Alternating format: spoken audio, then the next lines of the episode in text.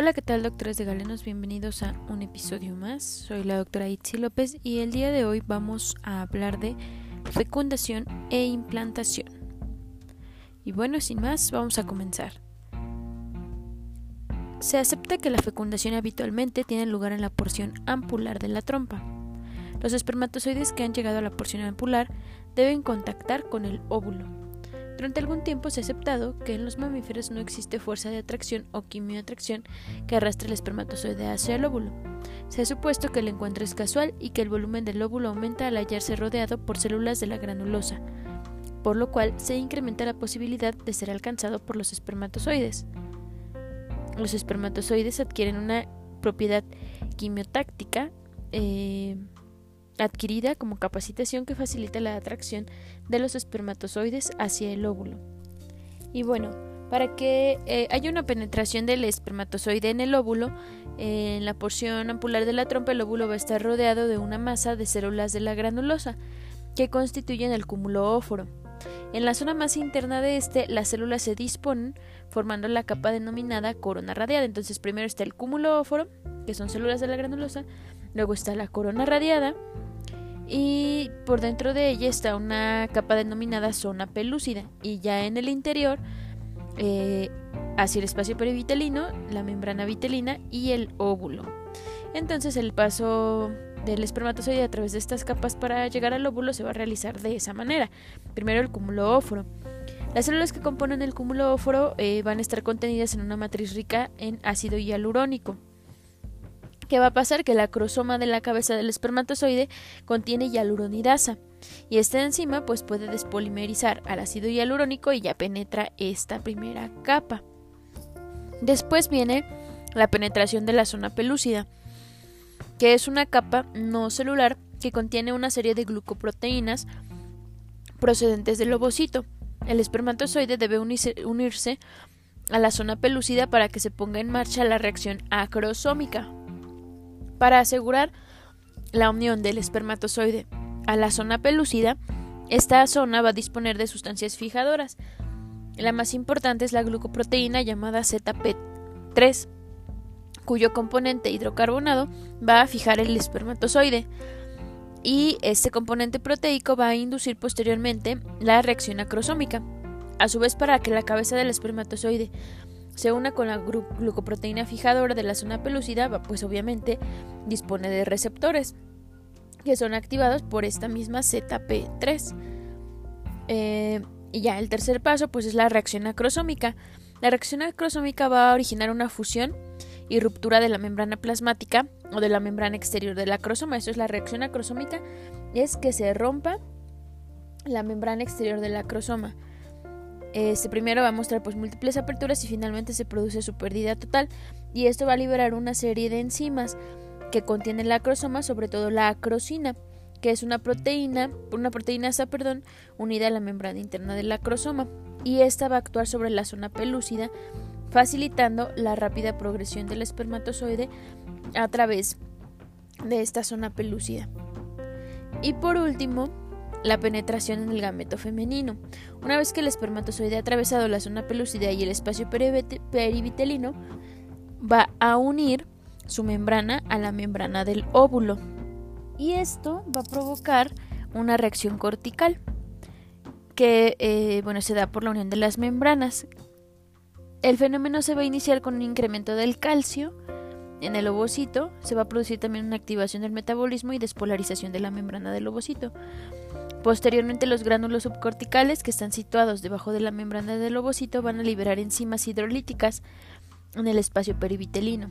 De esta manera, la zona pelúcida se impermeabiliza. ¿Y qué es lo que pasa? Que ya no deja pasar nuevos espermatozoides, bloqueando las sustancias fijadoras de los mismos y modificando la estructura de la zona. Entonces, esta característica es muy importante. Solo un espermatozoide va a penetrar en el interior del óvulo, se va a desprender de la cola, que ya no desempeña ninguna función, su cabeza va a aumentar de volumen, la cromatina se dispersa y se forma el pronúcleo masculino. Entre tanto, el óvulo que había reiniciado la meiosis eh, tras su incremento de actividad metabólica inducida por la reacción cortical, finaliza la meiosis y libera un segundo corpúsculo polar y forma un pronúcleo femenino. Ambos pronúcleos, tanto el masculino como el femenino, se acercan, rompen sus membranas y se forma un uso. Cada uno de los pronúcleos va a aportar 23 cromosomas que se van a situar en el ecuador del uso, y este fenómeno se va a denominar sincronización metafásica. La unión formada por la unión de los pronúcleos y dotada de 46 cromosomas constituye el llamado cigoto. Por último, estos 43 cromosomas resultantes se van a dividir longitudinalmente y se van a separar para formar dos células con dotación diploide de 46 cromosomas cada uno. Termina el proceso de la fecundación y se inicia el desarrollo embrionario. Se calcula que esto sucede a las 30 horas más o menos del comienzo de la fecundación. El óvulo fecundado en la porción ampular de la trompa ha de ser transportado hasta el lugar de implantación, el útero. Durante su transporte el cigoto va a experimentar un proceso de segmentación y desarrollo. El transporte del cigoto a través de la trompa se realiza fundamentalmente por las contracciones tubáricas, aunque los cilios de las células del epitelio tubario también desempeñan un papel específico. Este transporte es más lento en la zona ampular que en la zona ístmica. Las hormonas influyen también en este transporte. Los estrógenos retienen el cigoto en la trompa, mientras que la progesterona los libera. También las prostaglandinas influyen en el transporte del cigoto. La prostaglandina E relaja la porción ístmica de la trompa, mientras que la prostaglandina F estimula la motilidad tubárica. Por otra parte, parece que el propio cigoto envía señales al cuerpo lúteo que influyen sobre su producción hormonal y que las células del cúmulo óforo podrían producir estrógenos y progesterona. Durante su fase de transporte el cigoto experimenta una serie de divisiones que originan una masa celular o mórula. En este estado de mórula entra en la cavidad uterina tres días después de la ovulación y con un número de células que oscila entre 8 y 32 según los autores. En el útero, la mórula continúa dividiéndose y entre sus células se acumula líquido que da lugar a una cavidad o blastocele, constituyendo así el blastocisto. Al mismo tiempo, desaparece la zona pelúcida. En esta fase de transporte, el cigoto, tanto a su paso por la trompa como por el útero, toma sustancias nutritivas del medio en que se encuentra. Es necesario que exista una perfecta sincronización entre el desarrollo del cigoto y el medio que ha de recibirle. Si no es así, el embarazo no tiene lugar. Por ello, eh, es en esta semana antes de la implantación cuando el número de embarazos perdidos es más elevado. La implantación o anidación es un proceso biológico en el que el embrión, en el estado de blastocisto, se adhiere a la pared del útero, penetra el epitelio, queda incorporado en el estroma endometrial y posteriormente contacta con el sistema circulatorio de la madre para originar la placenta. La implantación inicia en el curso del sexto o séptimo día, después de la ovulación, a los dos o tres días de la entrada del huevo en el estado de mórula a la cavidad uterina. Para que el proceso de la implantación transcurra con normalidad, es necesario que exista una perfecta sincronización entre el estado del embrión y la estructura del endometrio. Se considera que el periodo de mayor receptividad del endometrio, llamado ventana de receptividad endometrial, comprende en la mujer desde el sexto hasta el séptimo día después de la ovulación. En este proceso de la implantación se distinguen cuatro fases: aposición, adhesión, ruptura de la barrera epitelial e invasión. En los días previos a la implantación, el endometrio ha experimentado la transformación secretora, cuya finalidad es proporcionar al embrión el medio idóneo para su implantación y desarrollo. En este periodo, el endometrio se engruesa y todos sus componentes dan signos de intensa actividad secretora. Las glándulas se van a tornar más flexuosas y están dilatadas, y las células epiteliales que las revisten van a contener abundante glucógeno y lípidos. En el epitelio de superficie del endometrio se han descrito la existencia de unas formaciones denominadas pinópodos, a las que atribuyen una importante función de la fijación del blastocisto. Se ha supuesto igualmente que las integrinas endometriales podrían contribuir a abrir la ventana de implantación o receptividad endometrial y así favorecer la eh, fijación del blastocisto. Las células epiteliales producen también prostaglandinas, particularmente la prostaglandina E2. No parece en cambio que se segreguen prostaglandinas 2-alfa. Esta producción se incrementa con la implantación. En la estroma endometrial las células aumentan de tamaño, de modo que adquieren un aspecto epiteloide, aumenta el edema y la vascularización. Estos cambios se observan ya en la fase secretora del ciclo y se intensifican después de la implantación. El endometrio va a producir una serie de citocinas y factores de crecimiento que desempeñan un papel importante en el proceso de implantación. Las células del estroma endometrial producen también prolactina. La preparación del endometrio, tanto los cambios morfológicos como su contenido en citocinas, integrinas y pinópodos, está regulada por la producción en el ovario de estradiol y progesterona. En el blastocisto, antes de la implantación, se produce la ruptura y desaparición de la zona pelúcida, como lo habíamos mencionado. Este proceso lo realiza in vitro el blastocisto sin necesidad de colaboración del endometrio. Después de haber desaparecido la zona pelúcida y antes de realizarse la implantación, el embrión envía, una serie de señales eh, a la madre. El blastocisto inicia un diálogo paracrino, como se ha afirmado. Las citocinas embrionarias modulan las citocinas endometriales, las integrinas y otras moléculas de, de adhesión. Y estas a su vez condicionan la implantación del blastocisto. El ovario va a producir factor de embarazo inicial antes de la implantación, estimulado por el embrión. Después de la implantación, el factor de embarazo inicial lo produce el blastocisto y no el ovario. La relaxina es una hormona peptídica producida en su mayoría por el cuerpo lúteo, que alcanza su máximo nivel en la circulación materna a la décima semana de gestación para luego descender. Su principal acción biológica es favorecer la implantación del embrión participando en la angiogénesis. Se ha demostrado que el embrión produce hormona gonadotropina coriónica antes de la implantación, si bien en el plasma materno se detecta a partir del séptimo día de la fecundación, se supone que la beta-gonadotropina coriónica producida por el embrión estimula la función del cuerpo lúteo.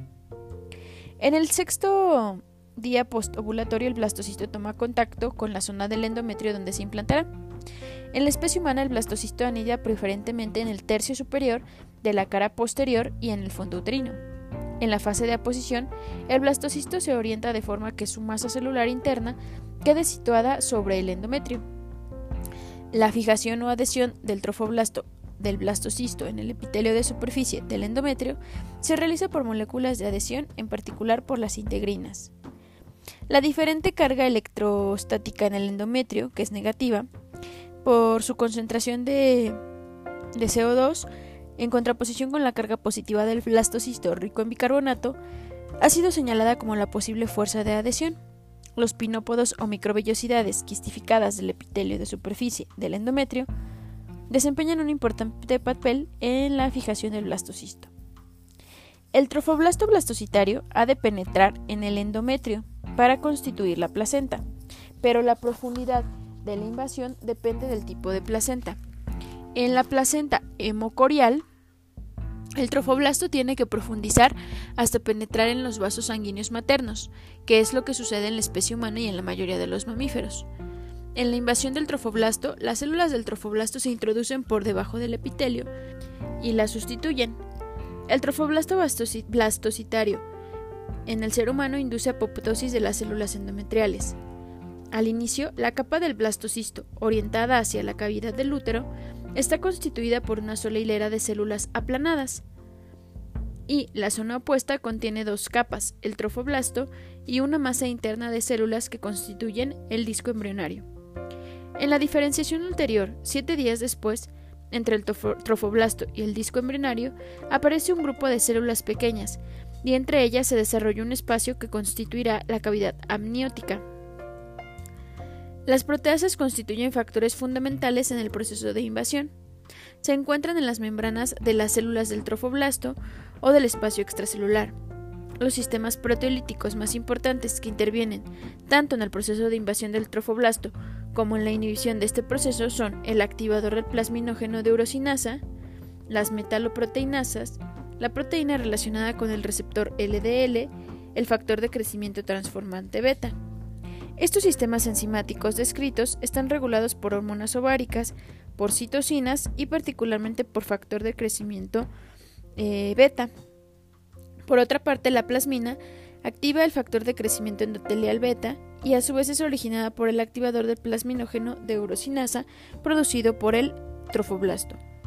Una vez implantado el blastocisto, la producción de hormona gonadotropina coriónica humana en el trofoblasto estimula el mantenimiento y la función del cuerpo lúteo, que produce la progesterona y el estradiol, necesarios para que la implantación se realice con normalidad. Así, el cuerpo lúteo se mantiene hasta que la placenta pueda sustituirlo hacia la semana 10 a 15. El cuerpo lúteo, con su producción hormonal, en particular progesterona, prepara el endometrio para recibir el blastocisto y regula las moléculas de cohesión, sobre todo las integrinas, citocinas y pinópodos. El blastocisto se pone en contacto con la superficie del endometrio y establece una serie de relaciones mutuas entre blastocisto y endometrio. Las citocinas y las moléculas de, adición del, de adhesión del endometrio regulan las citocinas del embrión y estas a su vez controlan las citocinas endometriales. De esta forma el blastocisto queda fijo en el endometrio. El blastocisto induce en la estroma endometrial la completa transformación decidual. Además, el blastocisto produce beta-gonadotropina coriónica humana que mantiene la fusión del cuerpo lúteo hasta que pueda ser sustituida por la placenta. Una vez el blastocisto está, fijo está fijado, el trofoblasto produce proteasas, sistemas enzimáticos que originan primero la invasión y después la limitación de la invasión del trofoblasto. Estos sistemas enzimáticos están regulados por las hormonas que produce el cuerpo lúteo, por citocinas, por moléculas de adhesión y particularmente por factores de crecimiento. Y bueno, hasta aquí el tema de implantación. Eh, está un poco complejo, pero la verdad es que a mí me ayudó mucho a entenderlo. Eh, la bibliografía utilizada para este tema es el libro de obstetricia eh, González Merlo yo creo que la verdad está muy bien explicado, espero que les haya gustado, que les haya servido y nos escuchamos en la próxima. Adiós.